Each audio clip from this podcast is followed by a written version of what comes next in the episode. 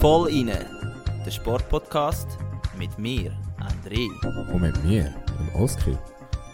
Zwei Typen mit Gesichtern fürs Radio.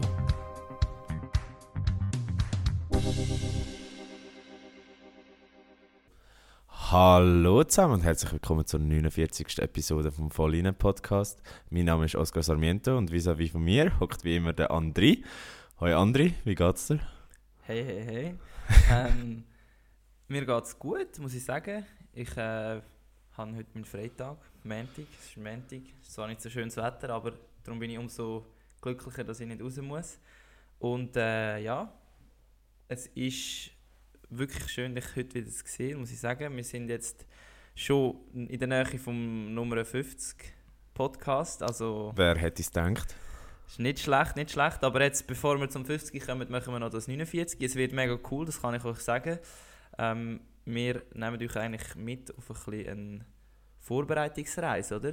Ja, kann man so sagen. Es ist äh, sicherlich ein vielbesprochenes Thema in den letzten paar Tagen oder letzten paar Wochen. Ich glaube, Mhm. man kommt gar nicht mehr drum herum, ob man will oder nicht. Äh, und ich glaube, die Folge ist auch für alle Nicht-Fußballfans äh, interessant, weil wir vielleicht doch die ein oder anderen Insights könnt liefern könnt, die ihr dann auch in Diskussionen könnt brauchen könnt, beziehungsweise ja, wir werden auch grusige Themen ansprechen, wo, wo nicht schön sind, aber ich glaube, das muss man halt einfach machen und Ja, ja, ich freue mich irgendwo durch drauf, Genau, dass wir mal so eine also- Folge machen, ja. der Oskar hat mir heute Morgen schon geschrieben, dass er richtig gehypt ist zum Aufnehmen.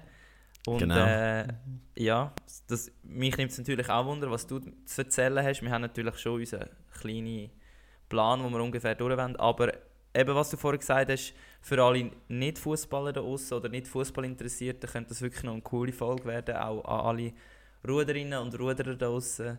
Tun euch mal ein bisschen mit dem Thema Fußball vielleicht beschäftigen, indem ihr jetzt den Podcast hört und nicht gerade abschaltet. und ja, ich danke euch schon im Vor Vorhinein. Genau, ja, und äh, sonst würde ich sagen, André, wir machen es ganz kurz. Wie war deine Woche? Gewesen? Äh, ziemlich normal eigentlich, also fast ein bisschen zu normal. Trainingswoche in Sarne, wie wir es vielleicht alle mitbekommen haben, das Wetter war nicht grandios. Gewesen. Äh, die ein oder andere Krise bezüglich Herztraining, Wetterumschläge und dann aber doch auch wieder gute Trainings ähm, im Zweier. Also wir fahren jetzt schon wieder Zweier in unserem Leichtgewichtsteam. Äh, und ja, es hat zum, zum Teil auch Nebel gehabt, das heisst, wir müssen Trainings umschieben, weil wir am Morgen nicht können aufs Wasser gehen ähm, Und sonst wirklich so etwas aus, herausragendes. Ja, ich glaube, wir haben wieder Fortschritte in die richtige Richtung gemacht und das ist das Wichtigste. Genau. Und bei dir? Du, bei dir steht etwas ganz Lustiges, was ich auch nicht weiss. Was steht denn bei mir? Bei, beim Oski steht Debüt als Trainer. Das musst du mir jetzt erklären. genau. Liegt das an deinem Fuß oder hast du es schon lange machen Es liegt an meinem Fuß. Nein, also ich habe ja so ein Team, wo regelmäßig an Grümpelturnieren mitspielt. Okay, Und ja. das heißt eigentlich St. Petersburg. Peti, nicht Peter. Also Ja, das ist ja, wirklich wichtig zu sagen. Das, das ist aus einem Running Gag entstanden.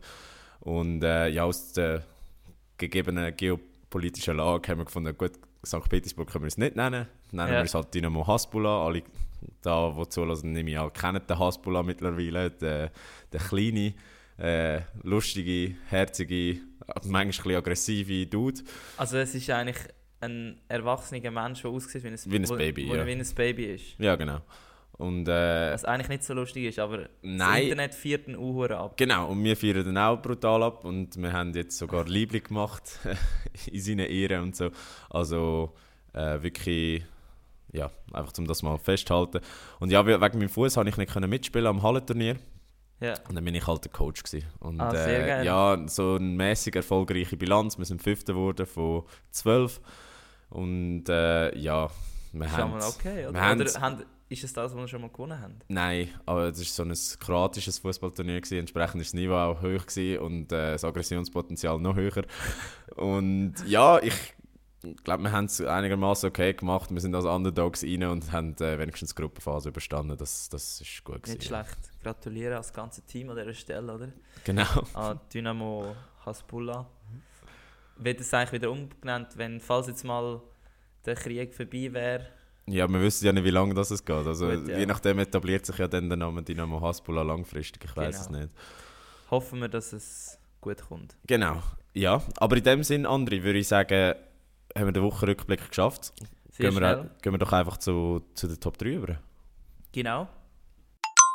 Top 3 Geschichten von dieser Woche.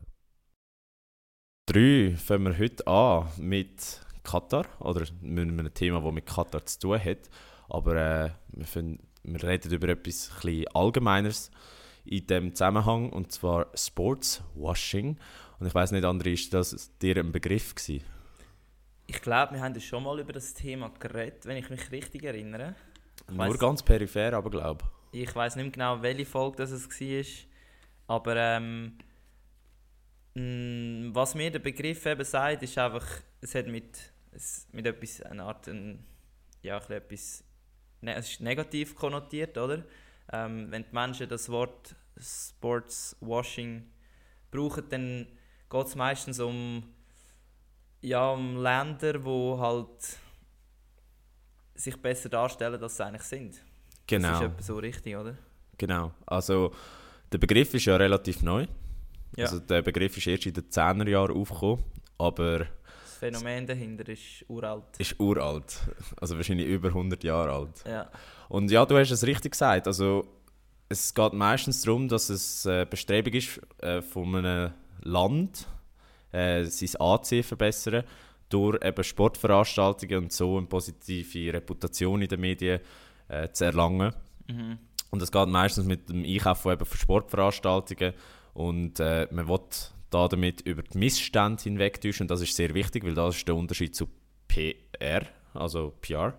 ja. Ähm, eben die Missstände will man äh, quasi unter den Teppich kehren und gegebenenfalls äh, das durch so Sondergenehmigungen und so für die Sonder äh, Sportveranstaltungen sogar Mhm. noch so in ein positives Licht rücken. Und äh, ja, du hast es richtig gesagt, es ist negativ konnotiert, also es setzt sich aus dem Wort äh, Sport und Whitewashing zusammen. Und äh, ähnliche Begriffe kennen wir zum Beispiel aus der Wirtschaft, da gibt es Greenwashing, oder wenn Firmen Mhm. mit äh, irgendwelchen Fake-Öko-Labels äh, ja. ja, Nachhaltigkeit gegen außen darstellen. Und ja, ich glaube, das ist, das ist mal so Also- der Begriff. Wir haben es ja früher so ein bisschen als, oder im Geschichtsunterricht haben wir das vielleicht als ähm, Sportpropaganda kennengelernt, oder? Wo, also, Genau. Ich meine, das, wo wir erkannt sind, das ist genau 2010 gewesen, ähm, haben wir den Begriff noch nicht kennt oder du hättest mich jetzt können fragen und ich hätte nicht gewusst, was es ist. Ja. Auf jeden Fall ähm, haben wir dort eben meistens so als haben wir den Sport als Propagandamaschine angeschaut und das ist eigentlich auch gerade ein, oder das kommt mir gerade in den Sinn, wenn ich jetzt an die Zeit zurückdenke, ist das erste Beispiel, wo einem wahrscheinlich oder vielleicht euch auch in den Sinn kommt, ist eben ähm, sind die Olympischen Spiele in Berlin 1936 und dort hat ja der, also in der Nazi-Zeit der Adolf Hitler hat ja genau eigentlich das Phänomen schon hervorgebracht, oder? Genau. Also sie haben ja dort wollen zeigen, dass die deutsche Rasse oder die arische Rasse überlegen ist. Und äh, ja, man hat ja dort verschiedene Instrumente angewendet. Aber äh, dort hat man ja auch gesehen, dass es auch nach hinten kann losgehen kann. Also, Genau. äh, Wenn die Falschen gewinnen. wenn die Falschen gewinnen, zum Beispiel Jesse Owens oder äh, ein, ich glaube ein jüdischer Hochspringer hat auch gewonnen. Und eine Frau ist glaube ich auch noch gewesen, aber jetzt wagen wir Oder uns da- jüd jüdische Hochspringerin, glaube Ich ich glaube, es sogar. war eine, gewesen, Ja. eine gewesen, genau, Ja. ja. Und bei ihr ist es, glaube ich, nachher so, so weit gekommen, dass sie das ist ihr aberkannt worden, oder? Das ist gut möglich. Aber schaut, da haben wir jetzt wieder, jetzt gehen wir schon wieder äh, zu tief in Geschichtsunterricht rein. Wir haben eigentlich nur das als eins von vielen Beispielen von, also jetzt brauchen wir halt den modernen Begriff, äh, Sportswashing, äh, als Beispiel wollen bringen. Also eben, das wäre die Olympischen Spiele in Berlin. Genau, und was da wichtig ist, ist ja zu, einfach zum Aufzeigen, dass Sportswashing nicht per se etwas mit Katar zu tun hat. Und das... Genau. Können Also da könnten wir eigentlich jetzt mal die, die Beispiele aufzählen, oder? Absolut, genau. Und das nächste Beispiel ähm, ist auch gerade wieder eine Olympiade, oder besser gesagt, ein, es sind Olympische Spiele, und zwar von Moskau im Jahr 1980. Ähm, vier Jahre später in LA, auch 1984, hat, ist es halt immer darum gegangen, ähm, Kalter Krieg, Westen gegen Sowjetunion und ja, ich glaube, dort haben wahrscheinlich beide Seiten ein bisschen Sportswashing betrieben, oder? Ja, und dort ist ja auch so weit gekommen, dass jeweils die einen die anderen boykottiert haben. Also im 80 genau. sind USA und mehrere westliche Länder nicht auf Moskau und dann umgekehrt äh, im 84 in LA ist die Sowjetunion und äh, Teil vom Warschauer Pakt, also Teil von Ländern vom Warschauer Pakt, so muss ich, so habe ich es richtig gesagt, mhm. äh, nicht an die Olympischen Spiele und genau, du sagst es richtig, eben der Kalte Krieg ist da im Vordergrund gestanden und das sind auch wieder die, die Motive gewesen, wir wollen beweisen, dass unsere Ideologie besser ist als, als eure. Genau, und ihr seht auch da, ähm, dass eben Sportswashing und Boykott, das ist eigentlich, das sind zwei Gegenspieler, die eigentlich immer zusammen auftreten. Und äh, wir werden gerade noch später zum Boykott kommen. Aber jetzt, um noch weitere Beispiele zu nennen, genau. ähm, hatten wir noch die WM 1934, sogar vor ähm, Hitler seinem Spiel 1936 im, in Italien, im faschistischen Italien. Dann die WM 1978 in Argentinien. Ähm, ich weiß nicht, kannst du da noch dazu etwas sagen? Das war im Jahr 1978. Gewesen. Genau, im 1976 hat es einen Militärcoup gegeben. Ja. Äh, und ja, es war faktisch dann so, gewesen, dass Argentinien zu einer Diktatur geworden ist. Okay, da lernt man Sachen. Das ist unglaublich. Eben, ich sage ja, Podcast. nicht abschalten. Ihr lernt vielleicht noch das eine oder das andere. Und äh, ja, es ist eben so weit gegangen, dass äh, die FIFA sich wirklich überlegt hat, das dann nicht in Argentinien stattfinden zu lassen. Und wenn ich das richtig mitbekommen habe, und ich wollte wirklich einen kleinen Disclaimer rausgeben, ist es wirklich einfach darum gegangen, dass es organisatorisch fast nicht mehr möglich war, einen anderen Gastgeber zu finden mhm. wo das Event könnte hosten und entsprechend haben sie es dann einfach trotzdem in Argentinien gemacht. Und krass an dem Turnier ist, Argentinien hat dann zum ersten Mal den Weltmeistertitel geholt unter sehr fragwürdigen Bedingungen. Also unter anderem ist es zum Beispiel darum gegangen, dass sie in einem Gruppenspiel gegen Peru mit vier Goal Differenz haben müssen gewinnen und dann ja, auffälligerweise mit 6 Goal Differenz gewonnen haben. Okay. Und Peru war nicht so schlecht im Vergleich zu Argentinien. Aber äh, ja, wenn ihr euch da genauer wollt, informieren zu den einzelnen Beispielen, müsst ihr wahrscheinlich äh, die Wikipedia-Artikel lesen, was wir nicht gemacht haben. so ja, ehrlich, so ehrlich weißt, muss man sein. Du weißt trotzdem sehr viel. Also das, das hätte ich jetzt nicht gewusst. Aber ja, dann beim nächsten Beispiel, ähm, wo du mir vielleicht sicher auch noch mehr kannst darüber erzählen, handelt es sich um den spanischen und den italienischen Super Cup und zwar in Saudi-Arabien. Also eben zum Beispiel, gerade wenn man das Wort oder das Land Saudi-Arabien hört, dann das ist in den letzten paar Jahren ziemlich oft mit Sportswashing in Verbindung gebracht worden, nicht nur im Fußball, sondern auch in der Formel 1 oder im Boxen. Ähm, aber ja, jetzt mal zuerst zu dem spanischen und italienischen Supercup, Oski. Ja, also da gibt es eigentlich nicht viel zu sagen, außer dass es komisch ist, dass der Supercup von einem Land in einem anderen Land stattfindet. Genau. Gut, Ab Tour de France findet ja auch in einem anderen Land statt. Ja gut, aber sie startet in einem anderen ja, Land und, okay. und endet dann jedes Jahr in Paris. Also es, es wäre wie wenn Tour de France in in keine Ahnung. In äh, Dänemark endet, also die ganze Zeit in Dänemark wäre. Oder in Dänemark startet und nachher in Riyadh endet. Also, okay, ja, ja, ich sehe. Also ja, es ist, ja, es ist eigentlich meiner Meinung nach ein eine Sauerei. Aber äh, ja, ich weiß oder man weiß, dass äh, die spanische Liga zum Beispiel 40 Millionen pro Jahr von Saudi-Arabien bekommt, entsprechend Money Talks und dann wird es halt nach Saudi-Arabien verfrachtet. Und, äh, ja. Scheißegal, was der Fan denkt. Aber eigentlich schon, schon krass. Ja. Also eben, wenn man sich das mal so genau vorstellt, dass also der Supercup, um vielleicht noch in Relation setzen, das ist was nicht ist das für ein, Weck, also für, ein, für ein Turnier oder für einen Wettkampfmodus? Meistens ist es der, der Liga oder der Meister und der Cup-Sieger, die gegeneinander spielen. Ja. Zum Beispiel im spanischen Supercup haben sie es aber mittlerweile so geändert, dass der erste und zweite von der Liga und der erste und zweite vom Cup ein Final Four spielen. Also okay. völlig, völlig hinrissig. Also Ja. da gibt es einfach drei Spiele statt einem und das ist... Also ein bisschen aus dem, ja, einfach zum noch mehr eigentlich generieren. Genau, Okay, einfach genau. gesagt. Und weil, weil die Saudis halt drei Spiele sehen für 40 Millionen und nicht nur eins. Kann man machen. Dann ein Boxkampf in Saudi-Arabien, wieder Saudi-Arabien als, als Genau. Austragungsland. Ja, ich glaube, dort geht es wieder ums Gleiche. Die zahlen einfach, dass es dort stattfindet und So Leute- ist es, ja. die Leute kommen dann halt wirklich dorthin und ja, sind Genau. natürlich dann wahrscheinlich auch auf eine Art und Weise begeistert von dem Austragungsort und erzählen es weiter und eine gewisse Imageverbesserung hat das sicher zur Folge, ja. Absolut. Und ja, das Ding ist, es sind ja nicht nur Länder, die können Sportswashing betreiben Jetzt haben wir ein paar Beispiele Mhm. gebracht, wo das der Fall war, aber es gibt auch Wettbewerbe, die von zwielichtigen Unternehmen gesponsert werden, wie zum Beispiel Ineos, und das würden wir jetzt auf den, im ersten Moment gar nicht drauf kommen. Nein. Und, aber Ineos gehört, oder der CEO von, von Ineos ist ein äh, Brexit-Befürworter und bekannt dafür, dass er rechtsextreme Parteien, oder Korrektur, Parteien am rechten Extremen dort, äh, unterstützen. Okay, ja, das ist eine wichtige Korrektur. Und entsprechend ja, eine sehr fragwürdige ja. oder zwielichtige oder dubiose Person ist. Und äh, Ineos hat zum Beispiel die Sub-2 Challenge vom Kipchoge finanziert, wo er ja in Wien Genau. unter zwei Stunden, also der Marathon unter zwei Ja. Stunden gelaufen ist.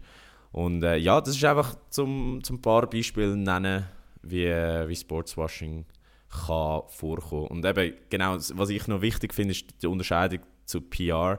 Es geht da wirklich darum, dass man über Missstände hinwegsehen und nicht einfach das Image nur polieren.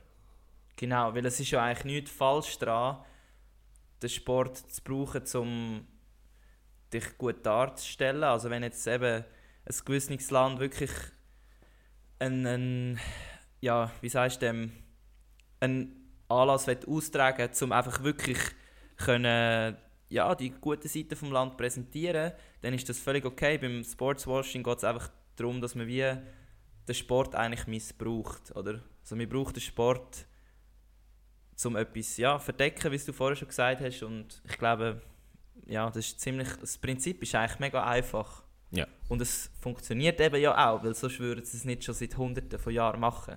Genau. Und ich glaube, es ist wahrscheinlich schon zu Cäsars Zeiten Brot und Spiele. hat es äh, Sportswashing gegeben. Also ich weiß nicht. Doch eigentlich, doch eigentlich ist es schon das. Ich Ja. meine, wenn's, wenn's, äh, wenn die Leute haben können in die Arena schauen, ins Kolosseum und Da war es egal, gewesen, ob sie äh, gehungert haben. ja, sie haben einfach Freude gehabt, weil die, die Siechen sich in der Mitte umgebracht haben. Genau. Genau. Ja, wenn wir noch schnell beleuchten, wie es zur Vergabe von dieser WM an Katar gekommen ist. Also, ich glaube, da gibt es andere Quellen, die das im Detail euch können erklären Genau, vielleicht vorweg. Äh, SRF hat einen guten Doc rausgebracht, Ja. wo heißt ähm, FIFA, das Monster.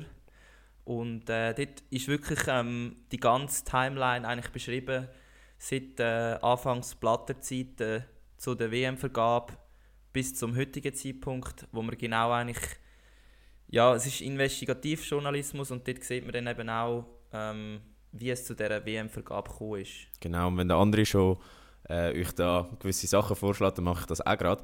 Ich habe ein Doku geschaut vom ZDF, die heißt Geheimsache Katar.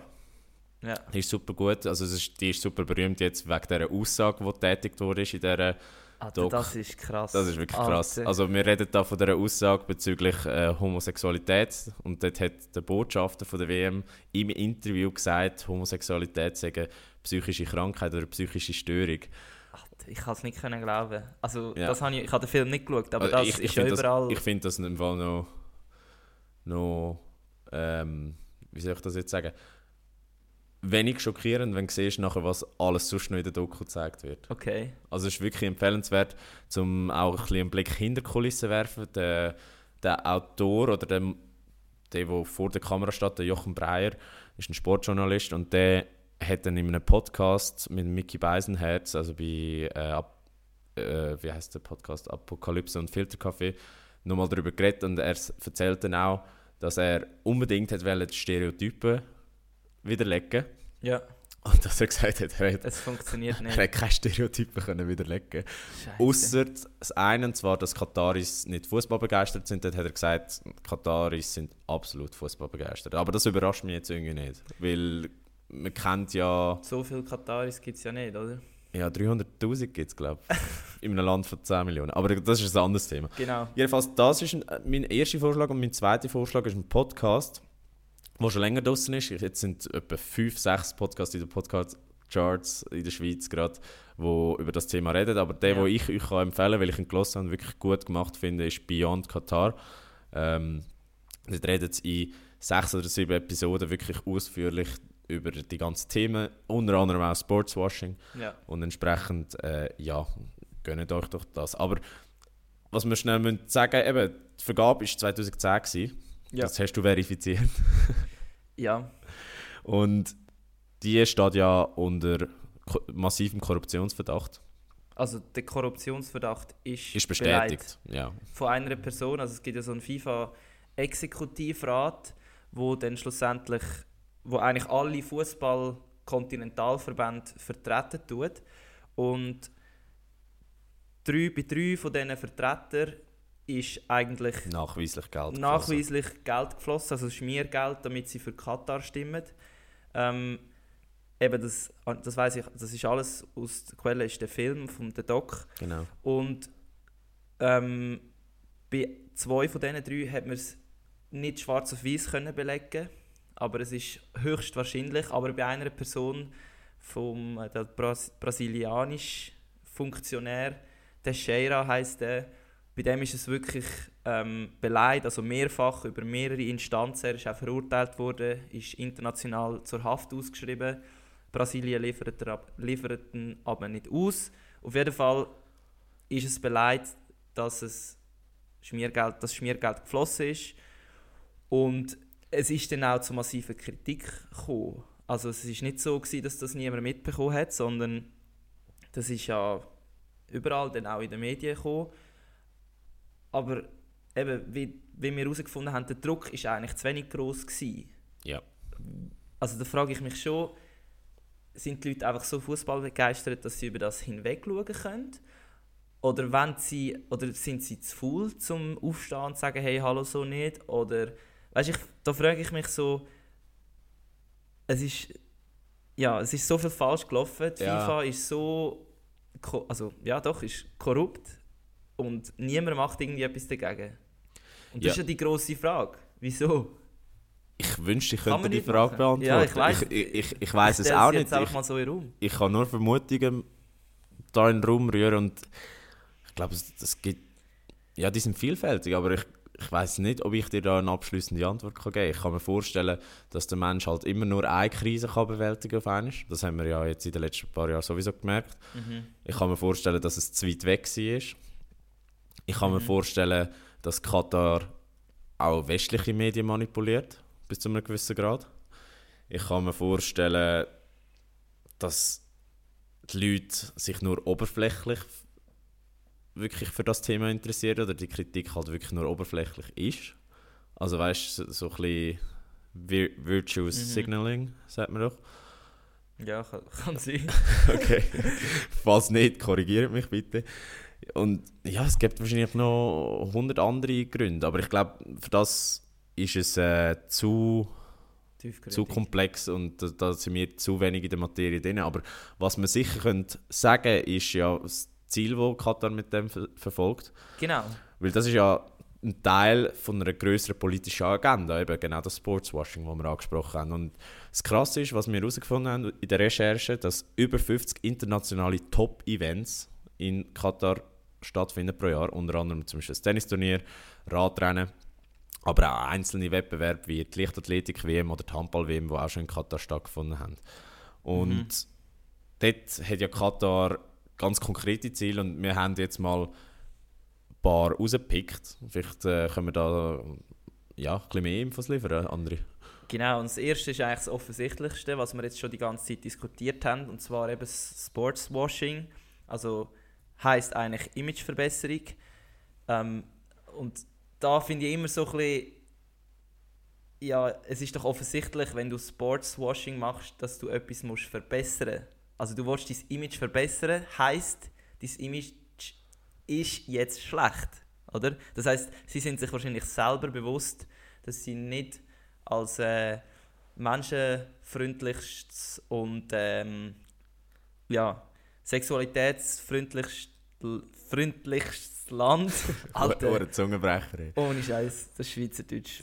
Ja sie sind sich das bewusst und ja, müssen es halt verbessern. Und das finde ich auch ein bisschen lustig, weil ja, ein Land, das alles gut macht, muss, muss, muss nichts verstecken. Genau. Aber was halt auch wichtig ist, ist die Bekanntheit zu steigern. Katar ist ein relativ kleines Land, auf der Weltbühne eher unbedeutend, auch wenn es immer mehr an Macht gewinnt. Aha. Und äh, ja, es ist eben in dem, in dem Podcast, den ich gelesen habe, sehr klar gezeigt worden, wieso Bekanntheit von Katar wichtig ist. Unter anderem, weil sie ja im Nahen Osten nicht so viele Freunde haben. Also zum Beispiel gerade in den letzten Jahren hat es ja auch Boykott gegeben von mehreren Ländern im Nahen Osten, wo auch den Flugraum gesperrt haben für Katar zum Beispiel oder wo den Handel gestoppt haben mit Katar. Also mhm. ihr seht da wieder mal Politik und Sport sind sich ziemlich nahe. Und genau das ist eigentlich auch der dritte Grund. Äh, sie wollen sich politisch am Westen nähern. Ja. Und äh, gerade auch aus dem vorherigen Grund, weil sie den Schutz von den anderen Staaten im Nahen Osten brauchen und wollen, wo Katar nicht unbedingt so freundlich gestellt sind. Und sie erhoffen sich natürlich durch das, dass sie im Westen näher sind, dass sie irgendwo durch einen gewissen Schutz haben oder mhm. zumindest gewisse Verhandlungspartner.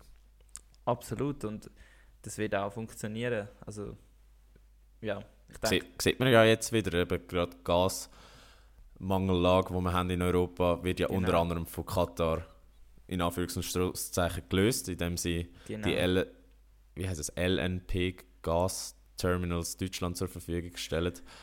Und, wow. äh, das, das, also den Kurzbegriff ja. weiß ich gerade nicht, aber genau, es ist, es, es ist auf jeden Fall so, dass es schon Auswirkungen zeigt, bevor ja. eigentlich die WM schon stattgefunden hat. Und da hat. sieht man ja eigentlich, wie komplex das Thema dann trotzdem ist, oder? Also dann, wir können noch so schlecht über Katar reden in einem fußballerischen Sinn, aber dann, wenn du politisch gewisse Abhängigkeiten von ihnen hast oder dann trotzdem hindurch mit ihnen verhandelst oder wirtschaftlich ja, verbunden bist, fährt das Ganze jetzt an. Und ich glaube, das ist eigentlich gerade ein guter Übergang zu Thema 2. Ja, ja, ist es. Und ich, ich merke selber, wenn wir gerade uns gegenseitig anschauen und realisieren, wie wir ins Politische reinrutschen. Genau. Und das ist, passiert uns ja, uns ja eigentlich nie. Also, wir sagen immer, wir sind ein Sportpodcast, wir reden über Sport, aber da sehen wir, wie nah die zwei Sachen zusammenhängen.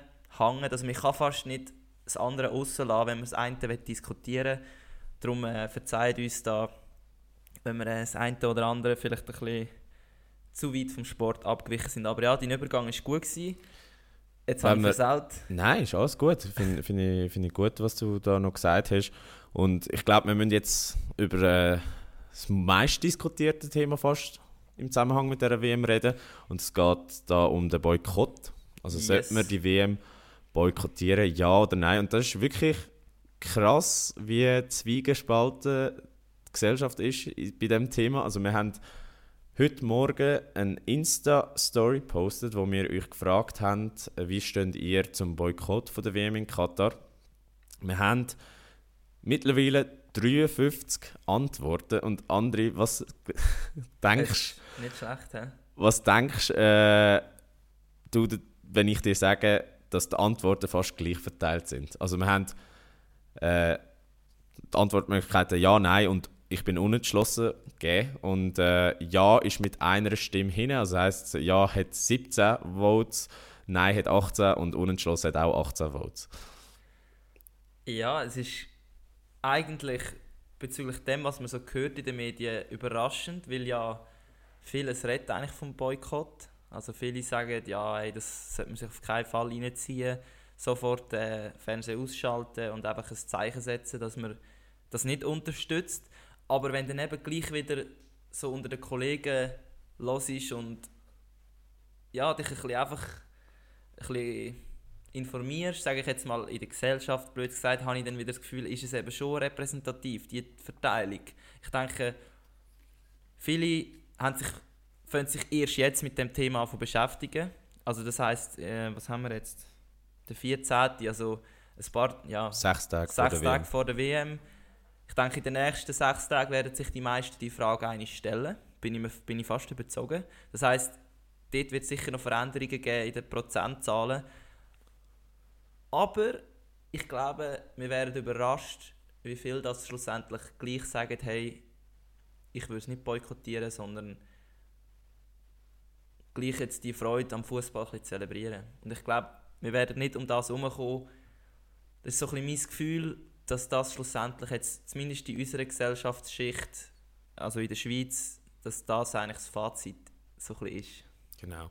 Aber bevor wir zu, genau.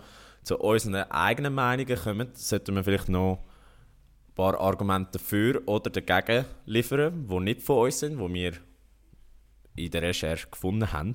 Und ich glaube, wichtig ist da zu sagen, dass es wirklich einfach keine abschließende Liste gibt und dass es auch Argumente gibt, die in, in einem Graubereich sind, die dafür oder dagegen ausgelegt mhm. werden. Mhm. Wir haben jetzt einfach versucht, ein paar aufzuzählen. Ich glaube, andere müssen nicht auf jeden einzelnen Punkt eingehen, aber wir können sicher mal die einzelnen Punkte nennen. Und dann können wir ja auch mal unsere eigene Meinung nachher zum Schluss dazu geben. Ja, gute Idee. Willst du mal anfangen mit den Argumenten dafür? Also genau. für einen Boykott. Für Boykott ist, dass es ein Winter-WM ist und dass es also dass Katar ein Land ist ohne fußballerische Tradition, wie wir es jetzt sagen wir in Europa kennen oder in Südamerika. Und das zeigt eben auch, oder was das auch zeigt, ist, dass sieben neue Stadien gebaut worden sind. Ähm, ich habe sechs oder sieben gelesen, also ich bin nicht ganz sicher, was jetzt 100% richtig ist. Auf jeden Fall sind es etwa 6 bis 10 Milliarden, gewesen, die sie nur für die Stadien ausgegeben haben. Und eben in gewissen europäischen Ländern, wie das auch schon, wie das auch schon da stattgefunden hat, hat man die Stadien halt nicht müssen bauen, oder? Genau. Und darum, ja. Ja, und was im Zusammenhang mit diesen Stadien ist, ist natürlich die äh, riesigen Klimaanlagen, die verbaut worden sind. Genau. Und die werden, falls nötig, muss man wirklich sagen, falls ja. nötig, eingesetzt, äh, um die Stadien abzukühlen, falls es draußen zu heiß ist. Du hast jetzt ins Runbook geschrieben, momentan sind es 25 bis 30 Grad. Genau, es, also es kann heißer werden in dem Verlauf der nächsten paar Wochen, aber im Moment ist es ein Klima, das eigentlich fair ist zum mhm. Fußballspielen. Also ich weiß nicht, ich bin ja nicht äh, Experte, was jetzt Fußball draußen angeht, aber ich glaube 25 oder 30 Grad, also 30 Grad ist schon obere Grenze. Hätte ich auch gesagt, ja. Aber an einem heißen Sommertag, an einer WM in Kontinentaleuropa, ist das durchaus auch möglich. Genau. Also von dem her ist es rein für die Spieler, die dort sind, ähm, ja, okay, mhm. sage ich jetzt mal. Mhm. Aber wir, ja. wir sind jetzt bei dem Argument für einen Boykott, also geht es primär um die riesigen Klimaanlagen, was natürlich eine gewaltige Menge an Energie braucht. Ja. Und alles redet von Energiekrise. Vielleicht nicht in Katar. Aber bei uns sicher. Aber bei uns sicher, darum haben wir jetzt das als ähm, Boykott-Ja-Argument ähm, reingetan. Genau. Was wir sicher auch noch müssen sagen also, oder beziehungsweise wir haben es ja schon gesagt, äh, die Korruption bei der Vergabe und da als Argument grundsätzlich gehören alle FIFA-Events boykottiert, weil es einfach ein korrupter Haufen ist. Oder ein korrupter Verein.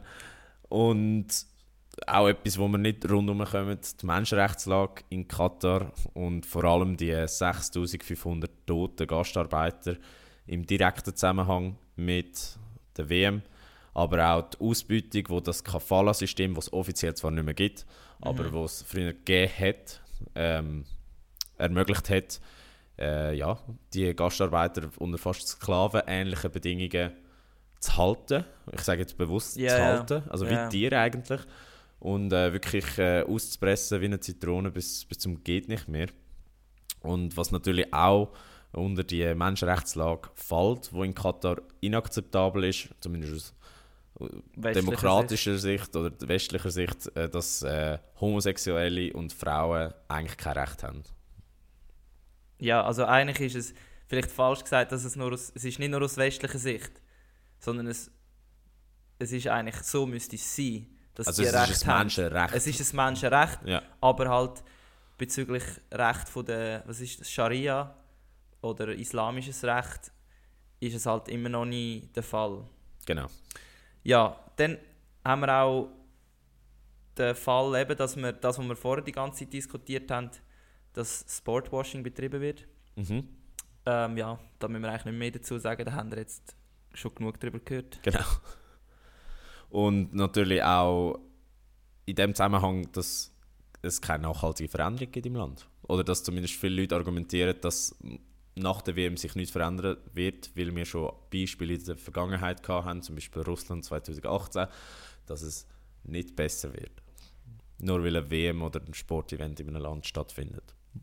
Ja, also ich glaube, die meisten Veränderungen finden sicher vor, der, vor dem Tur Turnier statt, weil halt dann sind alle Augen drauf gerichtet. Mhm. Das Problem ist aber, wie wir das alle kennen, oder? WM vorbei, alle Niemand gehen wieder ins normale Leben und dann geht der Ort ganz vergessen und dann ist eigentlich allen egal, was dort passiert und genau das ist eben das, ist eben das Problem. Genau, und da gibt es noch das Argument, dass die öffentlich-rechtlichen Sender so einen Wettbewerb sollen boykottieren und nicht übertragen bzw. finanzieren sollen. Und äh, ja, also ich glaube, das hat man jetzt in mehreren Ländern schon gehört, dass, dass das der Fall ist, dass Leute effektiv protestieren gegen das. Beim, Also- beim SRF sind mehrere Protestbriefe Ja. eingegangen, aber ich habe es auch schon gehört von ZDF und ARD. Ich weiß nicht, oder beziehungsweise Mhm. ich kann mir vorstellen, dass es in anderen Ländern, wo der öffentlich-rechtliche Rundfunk äh, über das wird berichten, ähnlich ist. Genau, und was mir jetzt gerade noch in den Sinn kommt, ähm, ist doch, dass, glaube ich, Dänemark hat wollen, ähm, menschenrechtliche Botschaft, Botschaft auf Liebli den haben, ja. Haben. Was Also Trainingsliebli, nicht auf der offiziellen Liebli. Ah, auf, eben, auf der Trainingsliebli, also eigentlich dann nicht äh, während der wichtigen Spiel und es ist verboten worden. Oder? Ja.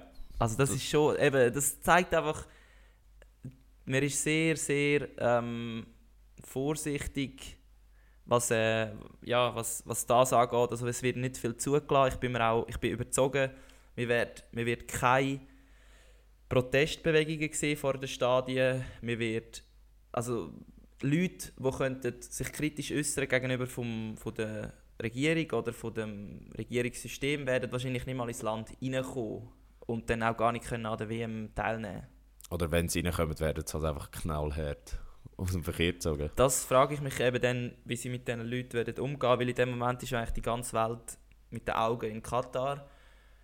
Darum, ja, ich bin gespannt, was dort, also wenn es Aktivistinnen oder Aktivisten würde geben, erstens, was sie sich getrauen zu machen und zweitens, was dann würde passieren, ähm, wenn sie wirklich einen Protest würden äh, vollziehen. Ja, was, was ich gehört habe, ist, dass die deutsche Außenministerin, Mhm. die auch die Sport oder nein, die deutsche Innenministerin, die auch Sportministerin ist, so ist es richtig, sorry, ähm, auf Katar gereist ist und sie hat gesagt, sie haben ihr versprochen, dass es äh, Sicherheitsgarantie gibt, Mhm. sowohl für Homosexuelle, aber auch für Leute, die protestieren. Aber ob das dann effektiv umgesetzt wird, das, das werden wir erst sehen, sobald es losgeht. Genau. Auf jeden Fall wäre das mal das Argument für einen Boykott gewesen. Genau. Und nochmal, keine abschließende Liste. Die, Genau, die Liste ja, wäre ja, wär noch einiges länger. Aber wir müssen uns da irgendwie kompakt halten. Von dem her, ja. Ja, und natürlich, wenn wir schon das Argument für einen Boykott haben, haben wir auch Argumente gegen einen Boykott äh, herausgefunden oder recherchiert.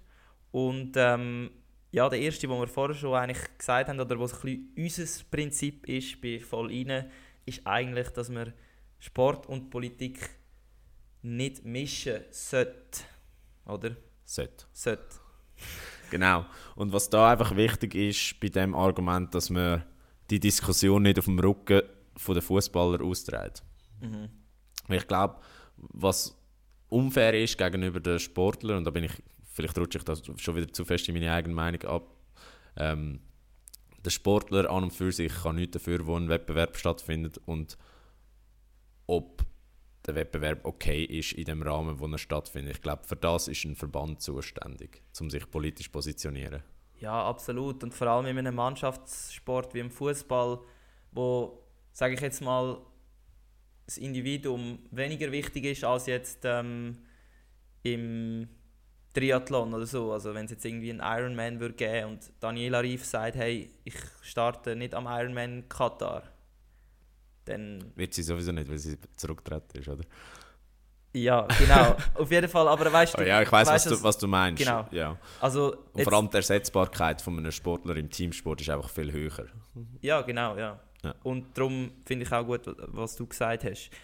Dann das nächste Argument, wo gegen Boykott spricht, ist, dass das ja überhaupt nicht das erste Mal ist, dass wir so einen Fall, ja, doch so einen Fall haben wie Katar.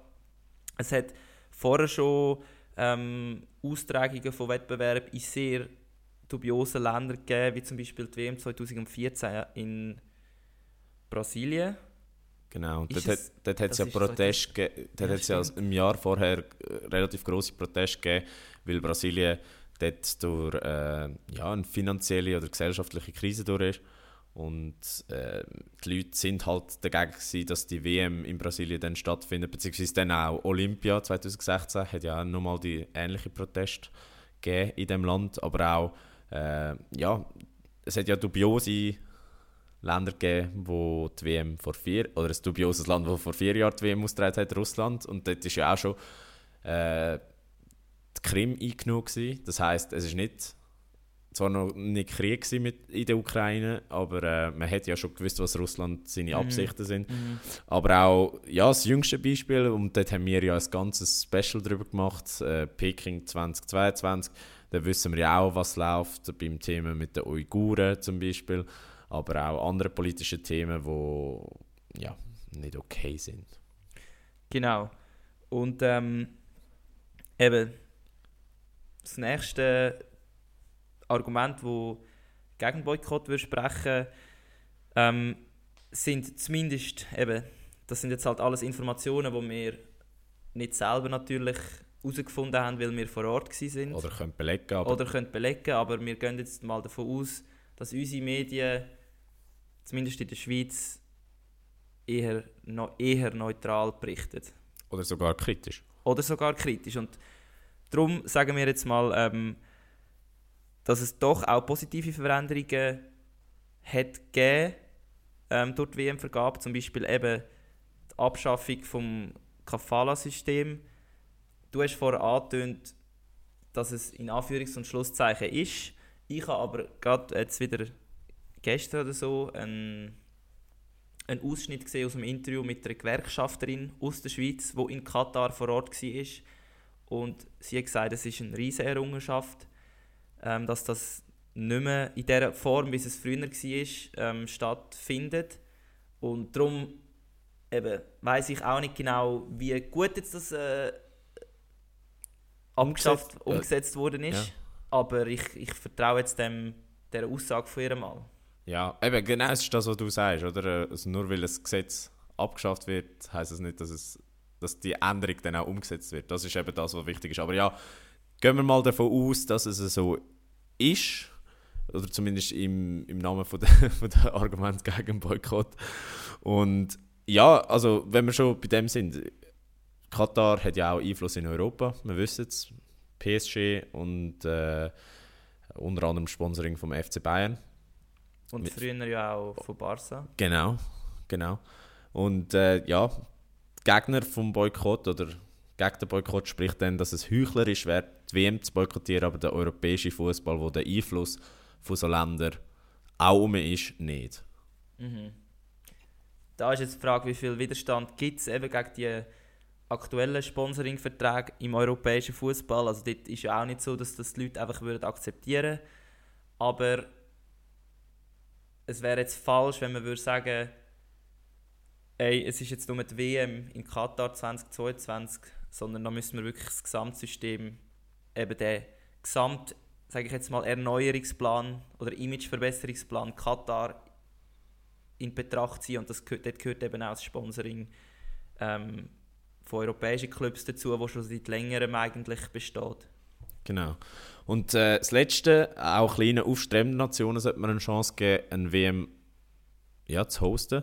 Mhm. Und ja, da bin ich, da bin ich zum Beispiel komplett einverstanden. Ich glaube, gerade äh, WM 2010 in Südafrika hat gezeigt, dass auch ein Land mit nicht so viel Fußballtradition eine verdammt geile WM kann abliefern kann. Mhm. Aber äh, ja, genau. das ist natürlich auch alles unter ein bisschen anderen Vorzeichen passiert. Und darum finde ich es jetzt eigentlich wichtig, andere gehen wir doch zu unserer Meinung, positionieren wir uns zu dem ganzen Thema. Und mhm. äh, ich rühre dich ins kalte Nass, du darfst gerne anfangen. Ja, genau. Und da wären wir wieder an der Stelle, wo es heikel wird. Wie wir es so gerne haben beim Vollinen Podcast. Wir lieben das Spielen mit dem Limit. Nein, natürlich nicht. Es ist für mich ein klarer Fall. Und zwar ist eigentlich die FIFA das Problem. Ähm, man, kann, man kommt nicht darum herum, also wenn man jetzt zum Beispiel all das, was in Katar passiert ist, das sind einfach Symptome. Wenn man aber die Ursache bekämpfen will, wenn ich es jetzt zum Beispiel von einer Sportverletzung anschaue, dann muss man wirklich nicht einfach nur die Bobos, die jetzt gerade im Moment auftreten, mit irgendwelchen Grämle und Schmerzmitteln bekämpfen, sondern man muss wirklich das ursprüngliche Problem angreifen und das ist in meinen Augen ganz klar die FIFA. Einerseits eben mit diesen Vergaben, wo eigentlich nur auf dem Hintergrund Geld finanzieren, äh, stattfindet, Entschuldigung. Und ja, dort hat mir einfach, hat mir jetzt der Film vom SRF wieder gezeigt, dass da wirklich sehr vieles nicht in Ordnung ist und ähm, ja, bezüglich Katar würde ich mir echt sehr gerne ein Bild vor Ort verschaffen, was natürlich nicht möglich ist. Ähm, darum muss ich mich auf Aussagen und Videos und Bilder von Medien ähm, stützen. Darum wollte ich eigentlich kein Herzurteil fällen. Also es ist so, dass ich mir sage, hey, look, ich glaube diesen Zahlen, wie jetzt diesen 6500 ähm, gestorbenen Gastarbeiter. Also die Zahl ist jetzt seit mehreren Jahren im Umlauf. Und ich mittlerweile denke ich, da kann man drauf, sich darauf stützen. Wiederum habe ich aber auch vieles gelesen und gehört von auch Schweizer, die in Katar für Baustellen zuständig sind und ähm, ja, auf Baustellen geschafft haben, jetzt nicht als Gastarbeiter, sondern irgendwie als, als Chefen oder als Ingenieure, die wirklich sagen, hey, auf unserer Baustelle gibt es das nicht. Ähm, jetzt hat man halt wieder Aussage gegen Aussage und darum ja, ist es für mich schwierig, da zu sagen, hey, das ist ähm, überhaupt nicht okay, wenn man das schaut. Also ich würde sagen, schlussendlich würde ich selber jetzt nicht darauf verzichten, WM zu schauen. Also Boykott nein. Aber ähm, ich denke, es wird trotzdem nicht funktionieren, was Katar mit dem Sportswashing versucht, weil der Schaden, der Image-Schaden ist jetzt schon genug groß. Auch in den letzten paar Jahren haben wir zu viel Negatives gelesen und zumindest in der Schweiz mit unseren Medien ist man recht kritisch, habe ich das Gefühl. Und darum nützt ein Boykott nichts, aber die Wirkung von der, von der Medien, von der Kritik, die ist definitiv angekommen bei den Leuten. Ja, und ich hängt da gerade an, ich sage auch Nein zum Boykott. Mhm. Und zwar, weil ich einerseits glaube, was du gesagt hast, dass die WM jetzt schon negative Konsequenzen für Katar hat, weil den ja. Leuten erst jetzt bewusst wurde, ist, wie schlecht es in dem Land um die Menschenrechtslage steht und nicht nur in dem Land, sondern auch in der ganzen Region. Und äh, ich bin vorsichtig optimistisch, dass sich durch die WM wirklich zumindest ein bisschen was verbessert. Aber ich bin auch so realistisch, dass ich weiß, dass sich das nicht wird nachhaltig so krass verbessern, dass plötzlich äh, keine Gastarbeiter mehr äh, ausgenutzt werden oder ja, nur schon kein Anrecht haben auf ein anständiges Leben in dem Land oder unter anständigen Bedingungen können zu arbeiten und zu leben. Und ich glaube aber, wegschauen ist keine Lösung. Weil nur weil wir wegschauen, heisst das nicht, dass die, die Sachen, die passieren, die negativen Sachen, die passieren, nicht passieren werden. Und ich glaube, es macht mehr Sinn, wenn wir alle her schauen. Ich glaube, es macht mehr Sinn, wenn wir halt Münder tragen, dass wenn zwischen dem Spiel irgendein Bericht läuft, wie scheiße dass es in dem Land läuft, wie scheiße dass die WM ist und wie korrupt das der ganze FIFA-Haufen ist. Weil erst wenn wir den Finger in die Wunde haben, äh, verändert sich auch effektiv etwas. Und ich glaube, mhm. wegschauen ist da einfach wirklich nicht die richtige Lösung. Auch wenn ich, oder auch wenn mir bewusst ist, dass wenn weniger Leute heranschauen, weniger Präsenz um ist, weniger Präsenz heisst weniger äh, Bildfläche für die Sponsoren, entsprechend weniger Einnahmen und klar, dann äh, ja, fallen die, oder überlegen die Sponsoren sich das nächste Mal noch ein bisschen genauer, ob sie das nochmal sponsoren wollen. Aber da bin ich halt einfach wieder der Wirtschaftler. Da glaube ich einfach, dass äh, halt wieder irgendein anderer... Freie Marktwirtschaft. Genau, dass da irgendein anderer einfach einspringt. Wenn Visa mhm. sagt, ich will nicht, dann kommt irgendwie äh, Alipay und zahlt den Betrag. Mhm. Oder wenn McDonalds oder Coca-Cola das nicht mehr sponsort, dann ist es halt dann plötzlich, keine Ahnung, irgendein asiatischer oder amerikanischer, äh, gut, Amerika gut, Ding sind amerikanische Firmen, gut, irgendein asiatischer oder äh, afrikanischer Sponsor, yeah. wo, wo das übernimmt, wo die Menschenrechtslage genauso egal ist, wie, äh, wie der Sponsoren jetzt schon. Mhm. Entsprechend, ja, ich bleibe, ich werde die WM schauen und ich muss wirklich sagen, ähm, ich fühle mich fast schon ein bisschen schlecht zu sagen, ich bin gehypt auf die WM. Also es ist einfach wirklich so. Aber ich finde es gut, dass du das sagst, weil ich bin mir sicher, es wird eben vielen Leuten so gehen, dass es einen faden Beigeschmack hat. Und das darf es auch und das soll es äh, auch. Genau, es muss es haben.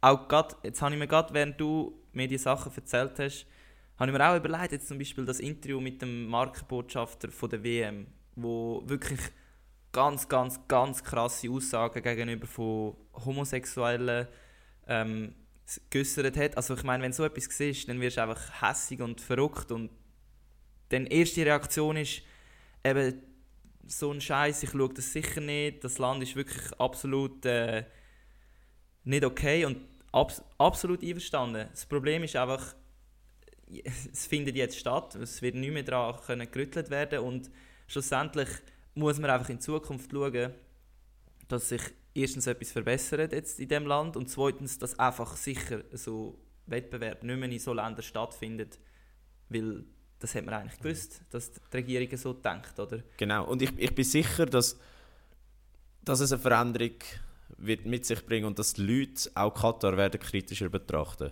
und auch in Zukunft. Ich bin mir sicher, Katar hat sich da ein bisschen ins eigene Fleisch geschnitten und zum einfach zum ein Beispiel machen, wenn die Leute dann plötzlich auf Asien fliegen, oder nein, nicht plötzlich, wenn die Leute auf Asien fliegen und plötzlich die Option haben, mache ich einen Layover in Katar oder mache ich einen Layover in Thailand, zum Beispiel, weil ich mhm. irgendwie, keine Ahnung, auf Singapur fliegen dann äh, kann ich mir gut vorstellen, dass die Leute werden sagen, nein, in Katar mache ich keinen Layover, weil ich das Land nicht unterstütze. Mhm. Ja, ich habe jetzt einfach auch das Gefühl, wir sind halt so ein bisschen mit dem kritischen Denken aufgewachsen oder seit wir eigentlich in die Schule gegangen ja. sind, sind wir so ein erzogen worden oder ja, wir haben das gelernt, kritisch denken und was ich einfach ein bisschen befürchte, ist, dass der Großteil der Weltbevölkerung halt weniger kritisch denkt. Kann ich mir gut vorstellen. Also das ja. wird wahrscheinlich, das ist so und darum kann ich mir auch vorstellen, dass es eben ja durchaus auch positive Effekte hat für Katar weil man halt zu wenig kritisch denkt. Aber jetzt rein von mir und von dir bin ich sicher, hat die WM Katar nicht geholfen. Nein. Gut, wenn wir zu etwas etwas Schönerem kommen, oder Schönerem, auf das, was wir uns ja eigentlich am meisten freuen. Genau. Und zwar die Schweizer Nazi in Katar. Gut, ich muss ja, ich, ich, ich, würde ja, ich würde ja lügen. Die Schweizer Nazi ist ja nur mein zweitlieblingsteam oder Eben, WM. Genau ist immer noch Spanien. Aber äh, ich freue mich natürlich trotzdem riesig auf die Schweiz.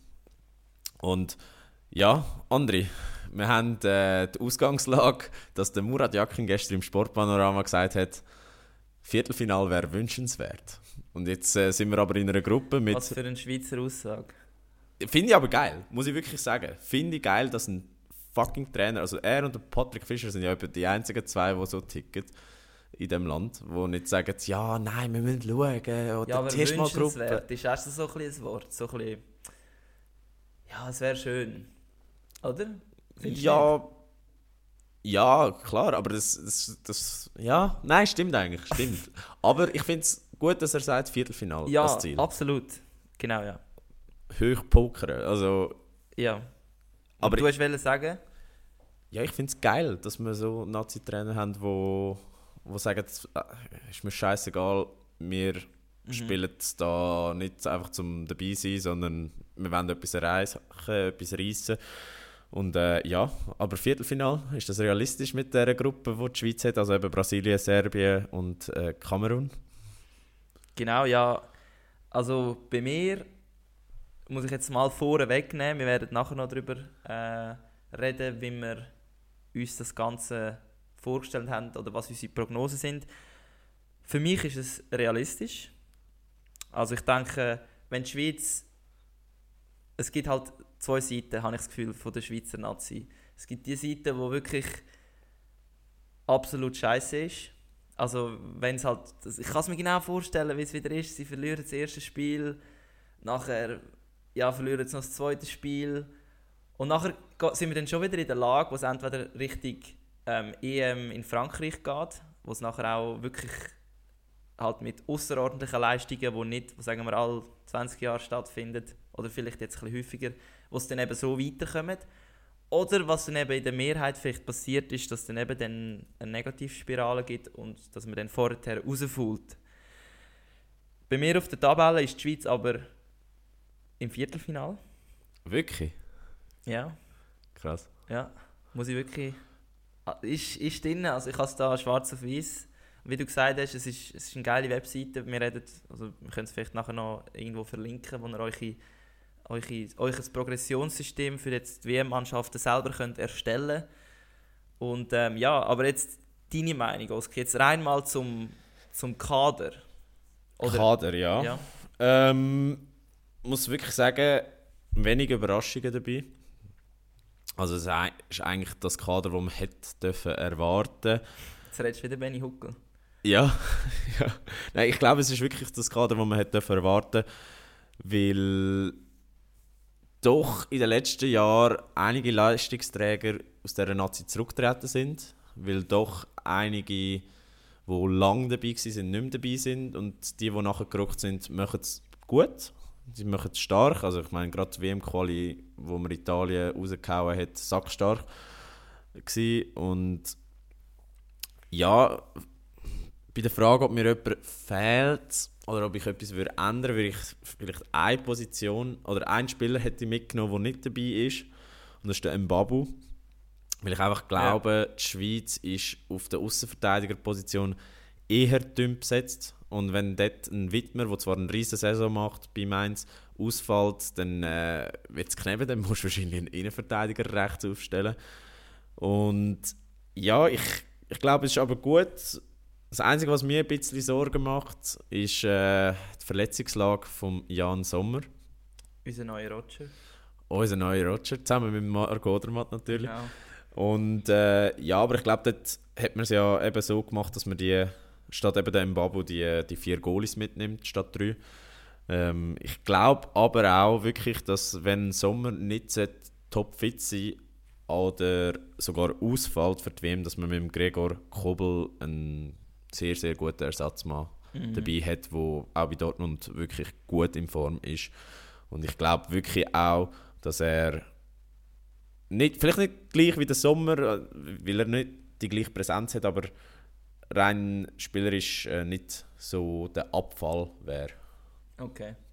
Wie sieht es wie sieht's bei dir aus? Gibt es irgendwelche Überraschungen, irgendwelche Sorgen, wo... Ganz Wo ehrlich, für jetzt so wirklich können Sorgen, meine Sorgen bezüglich Kader von der Schweizer Fußballnazi aufzuzählen, bin ich echt zu wenig ähm, Fan von dieser Mannschaft, muss ich ganz ehrlich raus sagen. Ich bin, gehöre auch so ein bisschen in die Gruppe, wenn sie gut spielen, finde ich es geil und schaue das Spiel. Wenn sie schlecht sind, denke ich mir, ja, die sind ja sowieso scheiße. Also, verstehe mich nicht falsch, aber ich, vielleicht geht es vielen von euch auch so. Also ein Hörer von uns hat etwas Geiles geschrieben zum, zu der Frage, äh, Katar boykottieren, ja oder nein. Hat geschrieben, ich schaue nur, wenn die Schweizer Nazi gewinnt und das passiert zu selten. Also, Also- also das Boykottieren wahrscheinlich. Also ähnlich wie du, hä? Genau, nein, aber was ich mega spannend finde, äh, wenn ich da auf die Jahrgänge schaue, die jetzt in dieser Nazi spielen, ist wirklich, ja, da merkst dass wir langsam alt werden. Hätte ich sicher gesagt. Also es hat wirklich, der jüngste Spieler ist, glaube ich, der der Ardon, ja, Yashari Ja. vom FCL. Ist das übrigens ein Barer? das ist ein Barer, ja. Also wäre es auch ein potenzieller Kandidat für unseren Podcast? Genau, Oder meinst du, ist jetzt mit dieser Ja, jetzt ist er Kaderselektion vielleicht schon zu weg? Ja, das weiß ich nicht. Vielleicht ist er schon zu groß. Aber äh, ja, ein Jahrgang- bisschen Lo Lokalpatriotismus spielt da natürlich schon mit. Genau, Jahrgang 2002. Also wirklich äh, 20, mit 20 gut ist für einen Fußballer eigentlich nicht so jung. Also es gibt definitiv Jüngere, die an einer WM mitspielen. Aber jetzt, ähm, wenn du jetzt auf die Jahrgänge schaust, es hat doch auch ein paar 97er, was wir zwei sind. Dann der Fabian Frey ist der älteste mit Jahrgang 89. Ja. Und der ist äh, 92, äh, 32. Oder? 33. 8. Ah ja, es 8. ist, wir sind Ja. zwei, 22 und nicht 21. ja, genau, also das ist so ein bisschen das Einzige, was ich zum Kader kann sagen Und sonst, mir sind viele Namen bekannt. Was heißt ja, also, das heißt, dass man sich mit der Schweizer Nationalmannschaft befasst, weil sonst im Schweizer Fußball kenne ich jetzt nicht besonders viele Einzelspieler. Ja. Und äh, darum kann ich jetzt da nicht so die Fragen, wie du gerade. Zum Glück kann ich dich. Du hast das jetzt gut beantwortet und ich würde sagen, das langt sicher auch für unsere Zuschauer und Zuschauerinnen. Genau, und was wir uns noch vorgenommen haben, ist äh, die Start 11, also die Vollline Start 11, äh, zu nominieren. Ich weiß nicht, hast du da, hast du da was, was hergebracht? Du, wo also du gesagt hast natürlich ganz, ganz klassisch angefangen mit, äh, mit der Aufstellung. Also wie sagst, wie mit der du? Formation. Formation, genau. Ich sehe, da, da hört es bei mir schon auf. also da muss ich wirklich sagen, ich bin jetzt gerade im Moment froh, dass ich dich kann. Also soll ich einfach mein, mein du musst jetzt das für, für mich auch übernehmen. Okay, dann äh, sage ich mal meine Wunschformation oder Wunschstart 11. Äh, ich würde entweder in einem 4-2-3-1-System spielen oder in einem 4-3-3. Es kommt ganz darauf an, wer spielt. Ich sage mal einfach die mit äh, 4-2-3-1, weil ich das Gefühl habe, die wäre ein potenter. Äh, Im Goal Sommer, klar, gesetzt. Und dann würde ich rechts mit dem Wittmer spielen. Das ist ja eigentlich der einzige Rechtsverteidiger, den wir haben. Links mit Rodriguez. Der Ja. ist auch gesetzt. Den kenne ich. Und dann unsere zwei Premier League Innenverteidiger, die richtig gut in Form sind. Das heißt Manuel Akanji und der Fabian Scher. Ähm, würde ich, also Scher würde ich vor Elvedi aufstellen, muss ich wirklich sagen. Einfach weil der Okay. Scher bei Newcastle eine riesen Saison spielt. Und äh, ja, dann würde ich sagen, äh, Mittelfeld, defensiv, zwei Leute. Zakaria hat zwar nur ein Pflichtspiel gehabt diese Saison bis jetzt, aber bei der Nazi hat er immer bewiesen, dass er eigentlich müsste gesetzt sein und ich verstehe nicht, wieso er bei Chelsea nicht so viel spielt, aber ich glaube, ähm, wenn ihm der Murat das Vertrauen schenkt, dann wird er das belohnen. Muss ihm vielleicht noch schreiben, mein Bro. Genau, äh, stimmt, du hast ja mit ihm die RS gemacht. Genau, ja, aber ey, ich sag dir, eben, ich habe schon oft Sprachbarriere, hä? Sprachbarriere einerseits, auf der anderen Seite muss ich auch ehrlich sein, ist er schon recht, also er hat dort schon bei eBay gespielt, ist halt schon ein bisschen ein Star gewesen, aber man gewusst, er wird jetzt den gleichen Abflug machen und von dem her hat er sich wahrscheinlich nicht so auf die dummen Ruderer konzentriert und ja, leider hat sich da nicht ein gewiss, hat, hat sich keine Freundschaft entwickelt. Okay, okay, schade, schade. Schade. Und ja, und auf dem anderen Sechser, oder auf der anderen Sechser-Position, der Mann, der absolut in Form ist, der Mann, der die, die Mannschaft wird müssen carryen und der Mann, wo, wo die Mannschaft auch schon carried hat in den wichtigen Moment, der Granit Xhaka. Ja, Spielt zwar bei Arsenal diese Saison eine offensivere Rolle, spielt eigentlich auf dem Achter, manchmal sogar noch offensiver als ein Achter. Also ein Achter ist so der klassische Mittelfeldspieler, wenn du so willst. ja, Also weder zu offensiv noch zu defensiv. okay. Und der Sechser ist halt ein Defensiver. Mhm. Einfach, einfach, dass du daraus Nein, nein, also was, was ich meine mit mit, bisschen mit der Position. weiß ich es schon, aber ich könnte es jetzt nicht selber sagen. Es ist wie wenn du einfach eine Sprache verstehst, aber nicht kannst reden. Weißt du, was ich okay. meine? Ja, finde ich gut. Finde ich guter Vergleich. Aber ja, ich sage, äh, das Spiel fällt mit dem Chaka. Also, wenn er nicht performt, dann performt die ganze Mannschaft nicht. Und ich glaube, er ist wirklich so der Spieler, der nicht ersetzbar ist. Okay. Er ist der, der X-Faktor in dem Team. Und Also wenn er... der Wenn Romagnosi von der Schweizer Eishockey-Nazi. ja, vielleicht sogar noch wichtiger. Okay. Ja. Das ist spannend, ja. Und ich glaube wirklich, wenn er gut performt im Mittelfeld, dann hat die Schweiz gegen, sowohl gegen Brasilien wie aber auch gegen Serbien sehr gute Chancen. Also gegen Brasilien muss ja nicht zwingend ein Sieg her, das erwartet ja niemand. Mhm. Also nur schon das Unentschieden wäre ein Achtungserfolg, aber gegen Serbien muss halt einfach der Sieg an, weil sonst kannst du eigentlich davon ausgehen, dass du die Gruppe nicht überstehst. Und gegen äh, Kamerun muss... Kamerun ist eigentlich ein Pflichtsieg, auch wenn auch wenn man sie schwer kann einschätzen als Gegner. Aber ich glaube, wenn der Chaka in diesen zwei, erst, also in diesen zwei Spielen gegen Brasilien und Serbien gut performt, dann, dann liegt Ja. einiges drin. Dann offensives Mittelfeld. Überraschung, ich tue den Shakiri auf die 10, also als Spielmacher. ja. Weil er hat einfach an Pace eingebüßt, ist einfach nicht mehr der Schnellste, ist halt einfach so, die MLS tut ihm wahrscheinlich auch nicht gut. gut. Aber äh, auch er hat wirklich das, das Gen, dass er einfach, wenn es mit der Nazi drauf ankommt, kann gut spielen. Und dann würde ich links auf den Flügel den Okafor tun, Noah Okafor von Red Bull Salzburg, absolut on fire, der Typ. Ähm, hat mittlerweile einen Marktwert von 25 Millionen, also ja. sackstark Ist unterwegs glaube die auch an der EM recht als Stern am Himmel erschienen, oder? Oder Nein, der? WM-Quali. WM, ah, WM-Quali, genau. Ja. Dort hat er ja... Ist das gegen Italien gewesen, wo er getroffen hat? Ich weiß nicht mehr, ob er gegen Italien getroffen hat, aber er hat Er ist auf sicher jeden Fall recht uh, gut gespielt Ja. in diesem Spiel. Genau. Und rechts, Überraschung, dort ist wahrscheinlich die grösste Kontroverse in meiner Aufstellung der Ruben Vargas.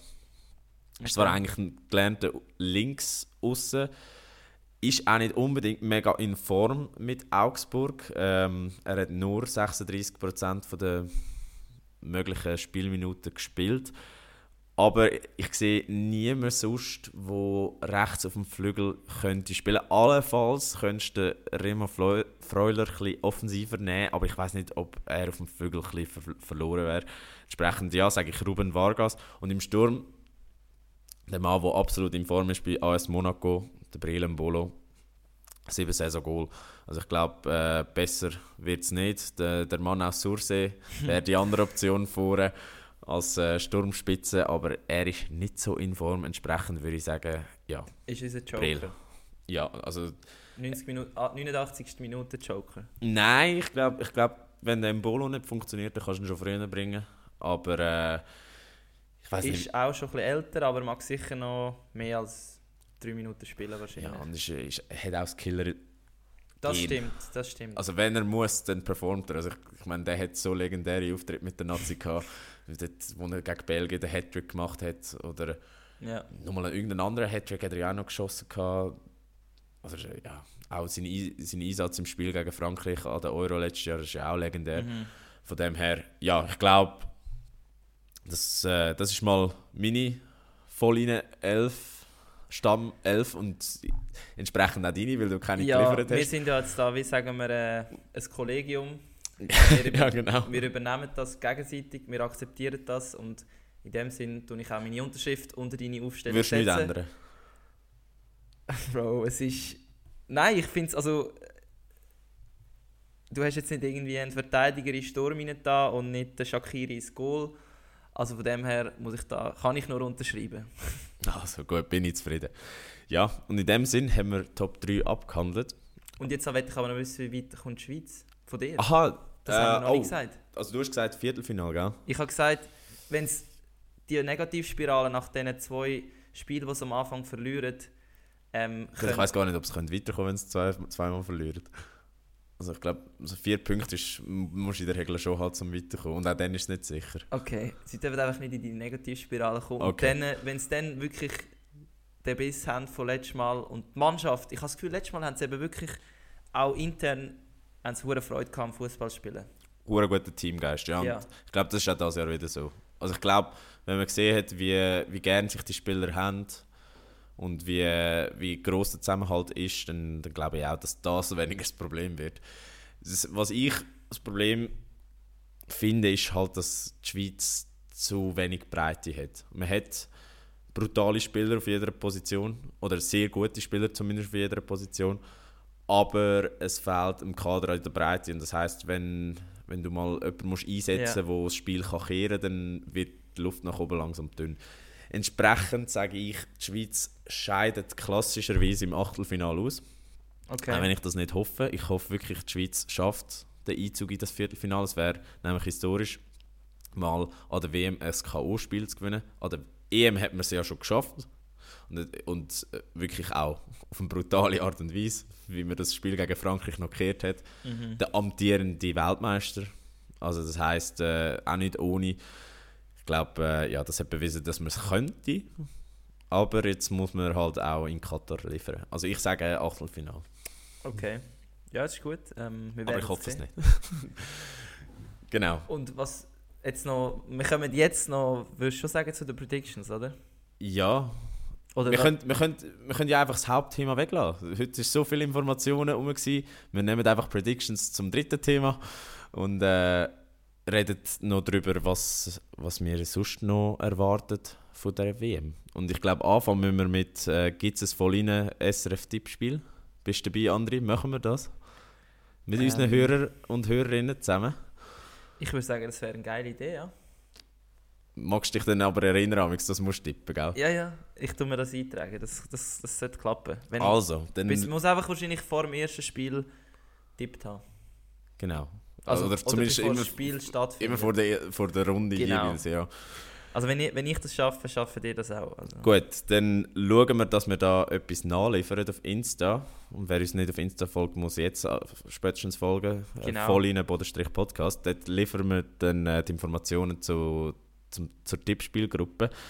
Und was ich gefragt wurde bin, Andri, ist, wird es ein voll Daily geben wie an Olympia 2022? Das nimmt mich Wunder wer das gefragt hat, weil so Sag ich dir nach der Aufnahme. Genau, so viele Leute haben es ja nicht gelost, muss man ehrlich sein. Mhm. Also bei uns ist es sicher nicht die erfolgreichste Zeit bei Vollrein gewesen. Im Gegenteil, es hat uns ja recht geschadet. Hat es uns geschadet? Ich glaube, es hat uns nachhaltig geschadet, aber ja, ist okay. Du, das haben wir nie erzählt, gell? Ja, aber wir haben auch einfach experimentieren, oder? Wir sind sehr experimentierfreudig hat auch hure Bock, die Dailies zu machen, muss ich wirklich ganz ehrlich sagen. Ist zwar ein Aufwand gewesen, mhm. aber äh, hat recht Bock, aber ist dann nicht so gut angekommen, wie wir gedacht haben. Also die Streams pro Folge sind relativ tief gewesen. Plus, ähm, eben, es hat uns nachhaltig gekillt, weil die Leute dann einfach auch nicht mehr eingeschaltet haben, weil viele haben dann auch gesagt, ja, ich muss jetzt noch all die Olympiasachen nachlesen. Und ich gesagt, nein, musst nicht. das ist ein Special, yeah. aber, aber ja. Also in dem Fall Frage, äh, gibt es so WM-Special? No. no. nein, es gibt keins. Weil, äh, ja, wir sind noch zu wenig gut, um auf einer Daily Base äh, da euch zu beliefern. Genau. Und was es aber wird geben, ist das voll in WM-Bingo. Danke vielmals an alle, die auf Insta da noch Vorschläge nachgeliefert haben. Das wird jetzt dann, gut, wenn die Folge draussen ist, hoffentlich schon gepostet sein. Mhm. Wenn nicht, äh, shame on me. Lasst da der andere aus dem Spiel. das, ist, das, ist, nämlich mein Aufgabenbereich. Aber äh, ja, wirklich danke vielmals an alle, die wo da Inputs geliefert haben. Das war wirklich sehr, sehr hilfreich gewesen und auch ein paar sehr amüsante Vorschläge, was wir da sollen ins Bingo aufnehmen Und einfach, dass es euch bewusst ist, es müssen nicht realistische Sachen sein. Es geht vor allem da um den Spass. Wir wollen schauen, ob wir da wirklich äh, fünf in eine Reihe reinbringen. Genau. Und ja. Ja, voll. Und jetzt würde ich sagen, kommen wir zu etwas, wo ja jeder ein bisschen in seinem Kopf hat, oder? Und zwar genau. zu den Vorhersagen, auf Deutsch gesagt, oder auf Schweizerdeutsch gesagt. Und das haben wir ja schon öfters gemacht, ähm, bei verschiedenen Turnieren, Wettbewerben oder so.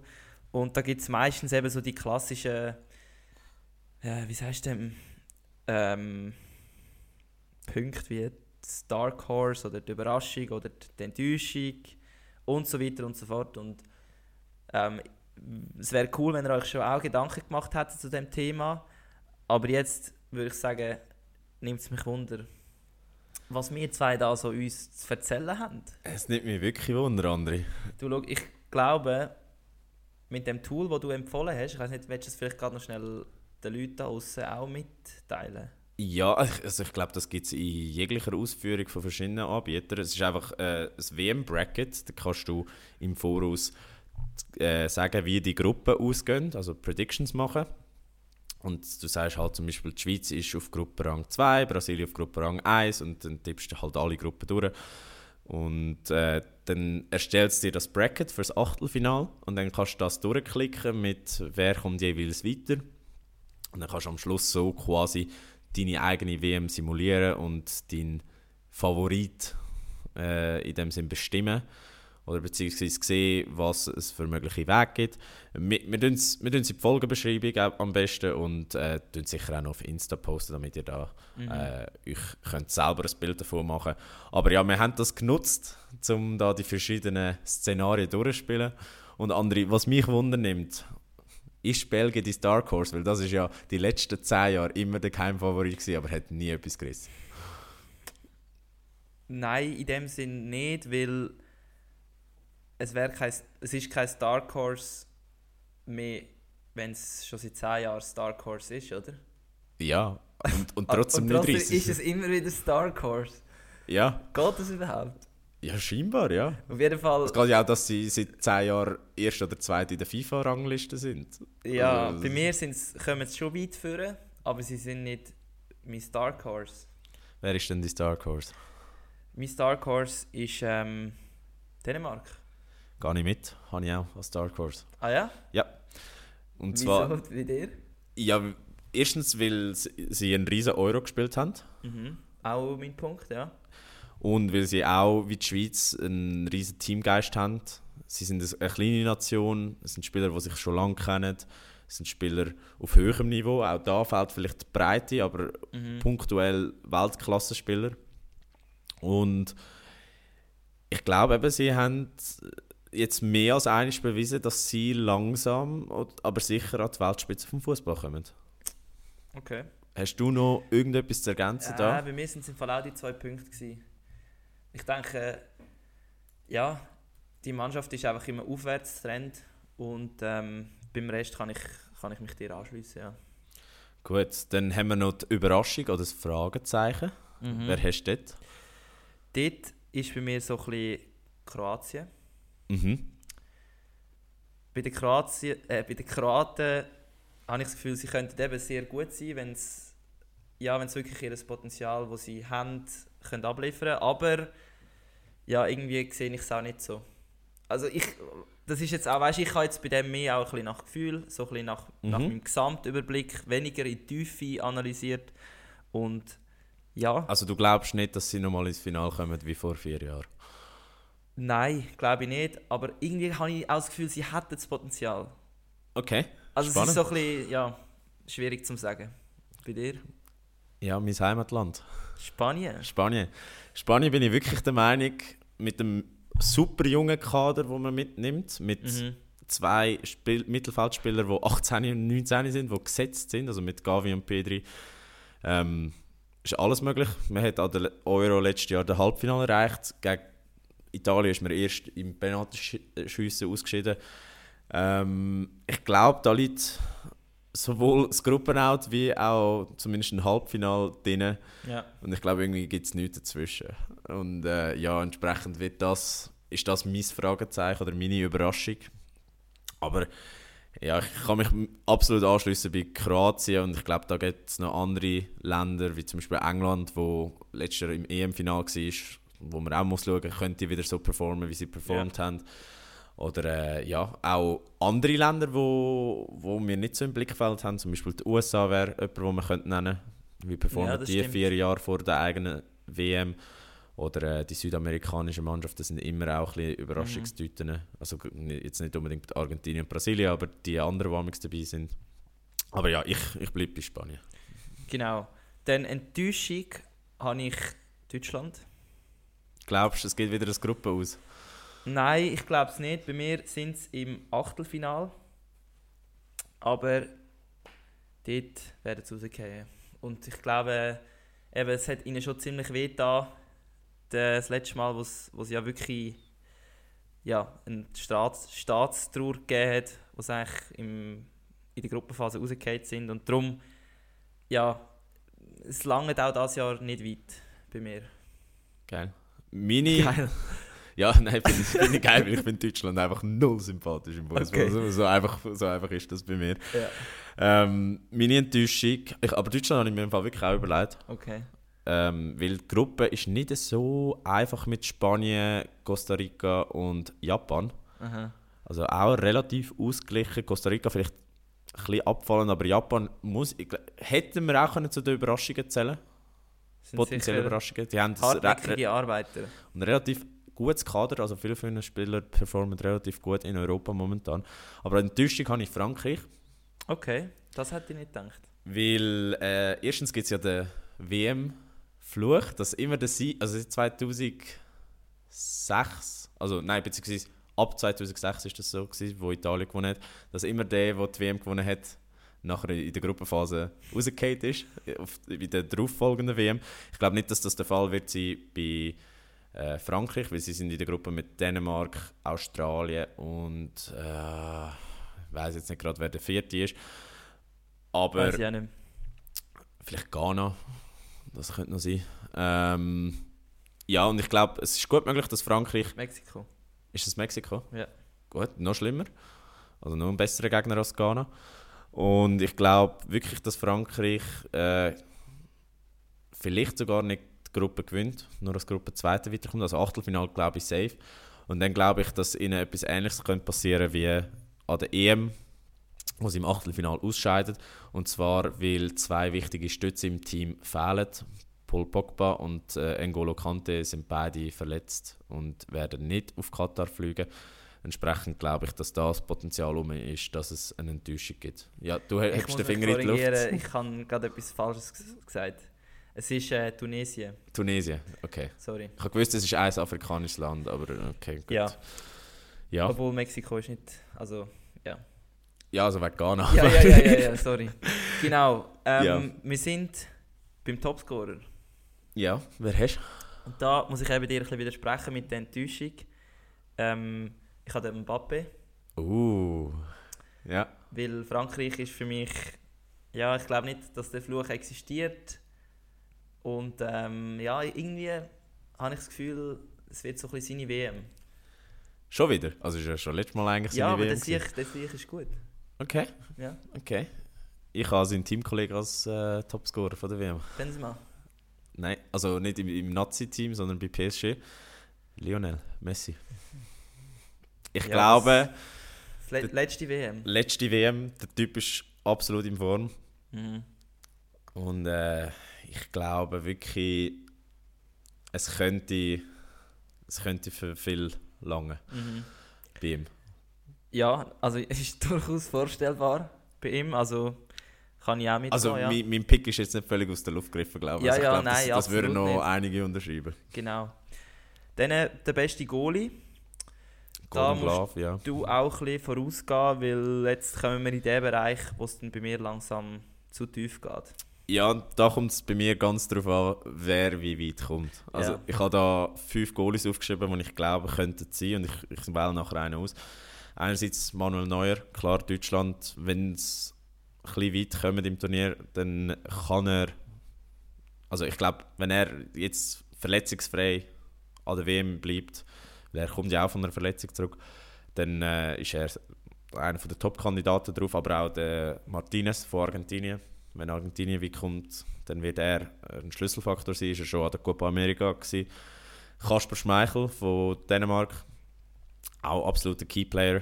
Ist zwar jetzt mittlerweile 35, aber äh, wenn er gut spielt, dann glaube ich auch, dass es gut kommt für Dänemark und er Mhm. wird sicher ein entscheidender Faktor sein. Äh, dann Unai Simon von Spanien, genau das Gleiche.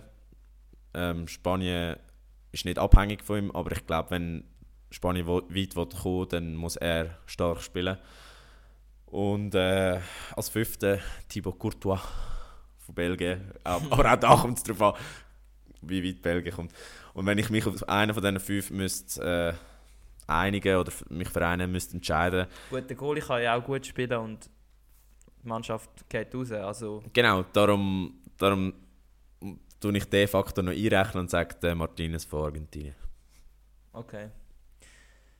Ist jetzt zum Beispiel jemand, wo ich Ich glaube, viele haben den nicht auf dem Radar. Ja, also ich kann auch nur mit den klassischen mitgehen. Ich hätte jetzt auch wie klassisch Courtois oder ein Manuel Neuer oder halt die, die man ein bisschen kennt. Und beim Rest verfolge ich es einfach zu wenig, um wirklich zu sagen, wer gerade in Form ist und wer, wer äh, nicht so gut unterwegs ist. Und ja, wer ist eigentlich ist bei Italien im Goal? Italien ist nicht an der WM dabei. Ah, fuck. ja, Xander, ich habe mich jetzt gerade... Geoutet. ich habe mich jetzt gerade wirklich geoutet. Aber Okay, fuck. es war auch ein Vorschlag gewesen fürs Bingo. Italien holt, Ita- Italien holt keinen Sieg. Ja, safe, ein safer Punkt. Gut, also ihr seht, äh, ja, es ist ziemlich beschämend zum Teil da. Jetzt, äh, beste U23-Spieler. Habe ich auch ein paar zur Auswahl. Klar, du, bist, du machst mich fertig. Ich habe schon zwei genannt. Gavi Pedri von Spanien, sowieso. Aber äh, auch bei England und Bellingham absolut äh, Pot Potenzial, um zum das zu holen. Bei Deutschland ein Musiala, bei Frankreich Chouameni und Camavinga, obwohl ich gesagt habe, Frankreich wird früh rausgehen. Also die zwei Mhm. fallen schon mal aus meiner Liste raus. Aber es gibt da noch ganz andere Spieler und wir wissen ja auch, dass an der WM plötzlich Spieler im Fokus stehen, wo, wo man nicht auf der Liste hat. Aber ähm, ich sage einfach mal der Gavi von Spanien. Okay. Genau, und bei mir ist da wieder etwas, ja, da muss... Ardon Yashari. Habe ich jetzt fast sagen, als Lokalpatriot und äh, mögliche, ja, durchaus Potenzial, das rum ist, kann ich mit dem Ardon Yashari. Also gut. Also gut. Dann Golden Ball, MVP, Best Player wird. Das ist jetzt eben, das ist wahrscheinlich in der Siegermannschaft, oder? Müsste fast, ja. Oder ist bis, ja, dann ist muss ich mal letzten- meine Siegermannschaft anschauen. Ich glaube 2006 ist nicht der Fall gewesen. Dort ist äh, Italien Weltmeister geworden und sie dann ist Best Player von der WM. Aber äh, ja, im, im Normalfall passiert es, dass wirklich der, der ja der Gewinner aus dem Siegerteam kommt. Mhm. Dann verrate ich eigentlich schon mal nachher die, letzte Prediction, aber bei mir wird es der Lionel Messi. Okay, nicht schlecht. Wow, das wäre das wär nicht, das wäre ein Abschluss. He? Genau, aber wir Holy reden nachher noch, noch über, über den Weltmeister. Genau, und dann, ähm, ja, bei mir ist, ich, ja, ich sage jetzt einfach mal etwas, du darfst nicht äh, verrückt sein auf mich, wenn es überhaupt nicht geht, aber Ich würde nie verrückt werden auf dich wegen dem. bei mir wäre es der von Real Ma- Madrid, der Vinicius. Uh, also Brasilien. Ja. Okay, okay. Ist es denn auch das Weltmeisterteam bei dir? Ja, ist bei mir das Weltmeisterteam. Äh, Team. Krass. Bei dir? Argentinien. Stimmt. Argentinien. Aber äh, ja, vielleicht. Aber muss ich ganz schnell sagen, würde ich hure fühlen, wenn Argentinien so noch mit dem Messi würde. Also, mhm. ich meine, du bist auch ein Real-Fan. Mhm. Würdest du es trotzdem fühlen, wenn der Messi so einen Abschluss könnte haben? Ja, ich glaube, es ist noch nie so. Also ja, um deine Frage beantworten, ja. Sowieso. Würde ich, würde ich ihm gönnen. Auch als Real-Fan. Aber ich glaube, es ist noch nie so unklar gewesen, wer der Favorit auf die WM ist, wie das Jahr. Also ich sehe mindestens acht Mannschaften, die das Potenzial hätten zum Gewinnen. Also zum ein paar Mhm. aufzählen. Brasilien sicher. Aber ich glaube im Fall, die geht einfach wieder im Viertelfinale raus. ist einfach ein Bauchgefühl. Schweiz schlägt sie. Schweiz Oder, in der Gruppe haut die Schweiz aber dann sie raus. Brasilien Weltmeister. Ja, oder die Schweiz haut, haut Brasilien raus, weil Serbien dann auch noch weiterkommt oder so. Das wäre schon lustig. Ja, jedenfalls, ich glaube Brasilien, Argentinien, England, Frankreich, Spanien, ähm, wer vergesse ich gerade? Dänemark. Dänemark natürlich. Nein, Portugal. Portugal auch für mich einer der Top-Favoriten. Krass. Hat ein unhure breites Nazi-Kader. Also die haben wirklich auf jeder Position gefühlt zwei Weltklassenspieler. Nicht schlecht, ja. Ähm, ja, und wahrscheinlich noch zwei, drei andere Mannschaften, die wo, wo in Frage kommen. Und ich glaube, es ist wirklich nicht klar, aber ich, ich gehe mit Argentinien, weil egal wie oft ich die Brackets durchgespielt habe, ist mein Final immer gewesen, Argentinien, Portugal. Und ich weiß nicht, ob das aus einem Wunschdenken rauskommt, dass wir am 20. Alter, Dezember ja. Cristiano gegen Messi haben. Wel aber- Dezember? 20. Dezember. Sheesh. Okay, ja. Aber das ist mein WM-Final und ich sage, dann setzt sich Argentinien durch, weil die haben 35 Spiele in Folge nicht verloren und sie sind absolut on fire, haben ein absolut brutales Team auf jeder Position fast und äh, ich glaube, Messi wird an seiner letzten WM nochmal zeigen, was er kann. Obwohl er eigentlich gar nicht mehr etwas zu beweisen hat, aber ich glaube, er macht es. Nicht schlecht. Mein Final ist äh, Brasilien-Belgien. was? Geil. Ja, bei mir ist es einfach. Also, ich habe das auch nicht einfach so ausgewählt. Ich habe auch das Bracket, Das Bracket durchgespielt. durchgespielt, ja. Und ähm, also der Weg von Belgien ist so: zuerst fährt es Deutschland raus, Mhm. nachher fährt es die Schweiz raus. Ah ja. Genau. Nachher hauen es die Franzosen raus. Und dann stehen sie im WM-Final. Geil. Und wer, was ist Brasilien der Weg? Brasilien ist, ähm, sie hauen, das ist jetzt halt, Brasilien, äh, Portugal habe ich nicht auf dem Radar gehabt, weil ich das nicht gewusst habe, dass sie so ein breites Kader haben. So, Brasilien haut Portugal raus, haut Kroatien raus, dann haut Dänemark raus im Halbfinale Ja. und dann kommen sie ins Finale. Dänemark ist bei mir auch auf dem Halbfinale gelandet. E- egal welches Szenario ich durchgespielt habe. Ja, ja ähm, finde ich aber ein geiles Final. Europäisches Fußballteam gegen südamerikanisches Fußballteam. Wäre sicher Äh, geil. Legende. Star Horse Belgien endlich mal im Finale. Wir werden es sehen, wir werden es sehen. Ja, und äh, jetzt haben wir relativ lang über Katar 2022 geredet, Oski. Hast du noch irgendetwas zu ergänzen, bevor unsere lieben Hörerinnen und Hörer einschlafen? Äh, nichts außer dass ich hoffe, dass alle, die die WM schauen, eine schöne WM haben. Und ich äh, vollkommenen Respekt habe vor, vor allen, die sie nicht schauen. Auch wenn ich nicht äh, der Meinung bin. vor ja. Ja. Absolut, also ja, kann ich mich anschließen und ich versuche auch einfach doch während dieser Zeit das Sportliche gesehen, aber wie gesagt, wir sind sehr kritisch denkend, das wissen ihr alle und äh, sind uns mehr als bewusst, was nicht in Ordnung ist. Ja, und in dem Sinn hatten wir jetzt auch das Package WM 2022 Katar abgeschlossen. Also, wir werden sicher noch weiter dazu berichten, weil jetzt die nächsten drei Wochen ist halt, oder vier Wochen, Wir kommen nicht rundherum. kommen wir nicht rundherum. Und ja, in dem Sinn kommen wir zu unserer letzten kleinen Rubrik, wo so ein bisschen ein Überbleibsel ist langsam. Ja. Man muss sagen, so ein bisschen ein verstümmeltes Rubriken ganz am Schluss, und zwar die Songs. Genau. Aber ich sehe, dein Song ist ein guter Song und hat echt etwas damit zu tun, was wir heute darüber geredet haben. Genau, ich wollte ihn auf keine Playlist tun. Und eigentlich habe ich sogar noch mehr Songs jetzt im Kopf, jetzt, wo ich ihn so sehe. Aber äh, hört doch einfach wieder mal die alten WM-Songs wie Waka Waka von der Shakira oder Waving Flag von Das Kanan. ist etwa das, was mir am meisten Sinn kommt. Oder Bringen High von Bashi, Genau. weil das machen wir, wir bringen ihn High. Und äh, ja, Gut, du kannst das noch eher sagen als Spanier. die Schweiz gewinnt. Sicher, gewinnt, sicher. Also, Du hast aber einen richtigen Song, gell? ich habe einen richtigen Song. Ähm, Get Out My Head von der Shane Codd. Ja, ist ein eher ein älterer, ist auch mal in den Charts gewesen, gut zum Trainieren, wie immer bei mir. Und äh, sonst nichts Spezielles. In dem Sinn, herzlichen Dank, habt ihr wieder mehr als 90 Minuten mit uns verbracht, uns zugelassen. Ähm, größten Respekt. Vergiss es nicht, den Podcast zu abonnieren. Das könnt ihr auf Apple Podcast und wie immer 5-Sterne-Bewertung auf Spotify ist sehr appreciated.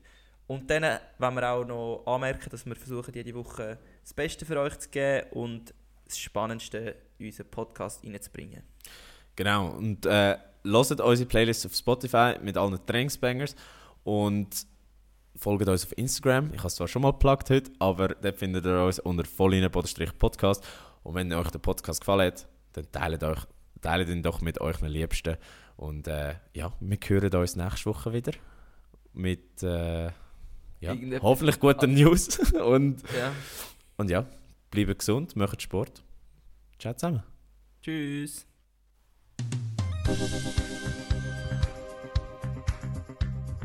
Voll inne, der Sportpodcast mit mir, André. Und mit mir, dem Oski. Zwei Typen mit Gesichtern fürs Radio.